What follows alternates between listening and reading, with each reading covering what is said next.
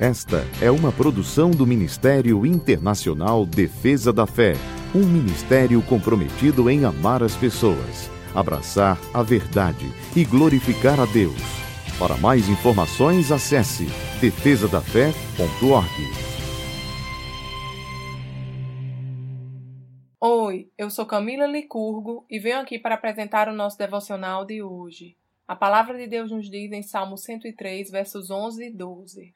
Pois assim como os céus se elevam acima da terra, assim é grande o seu amor para com os que o temem. E como o Oriente está longe do Ocidente, assim ele afasta para longe de nós as nossas transgressões.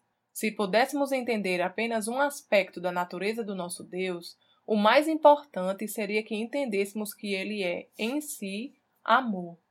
Embora, como filhos de Deus, nós devêssemos andar no amor do nosso Pai que foi derramado em nosso coração, a verdade é que todos nós estamos sujeitos a errar, pecar e a cometer injustiças. Enquanto estivermos neste mundo, travamos uma luta constante entre as direções que recebemos do Espírito e os desejos da nossa carne, e o Senhor sabe disso. O nosso Deus sabe que estamos sujeitos a cometer falhas e que algumas vezes iremos errar o alvo. Por isso, Ele está sempre disponível para perdoar as nossas transgressões e endireitar o nosso caminho. Quando pisamos na bola e falamos ou agimos de forma contrária ao que a palavra de Deus nos orienta, não precisamos sofrer condenação, mas lembremos que o nosso Deus é um Pai de amor e que Ele está sempre disposto a perdoar as nossas iniquidades. Um coração contrito e sinceramente arrependido o Senhor não despreza. Diante de um erro cometido que gerou um arrependimento sincero, que possamos abrir mão de qualquer orgulho e deixar o nosso coração, e não a nossa carne, falar pois o arrependimento verdadeiro move o coração de Deus e pode mudar o rumo de nossa história. Vamos orar?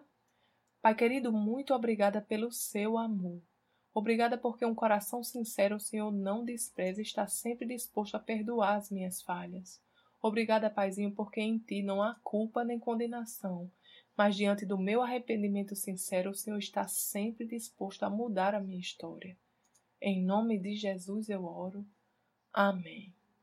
Tenha um dia abençoado e até amanhã. Essa foi uma produção do Ministério Internacional Defesa da Fé, um ministério comprometido em amar as pessoas, abraçar a verdade e glorificar a Deus. Para saber mais sobre o que fazemos, acesse defesadafé.org.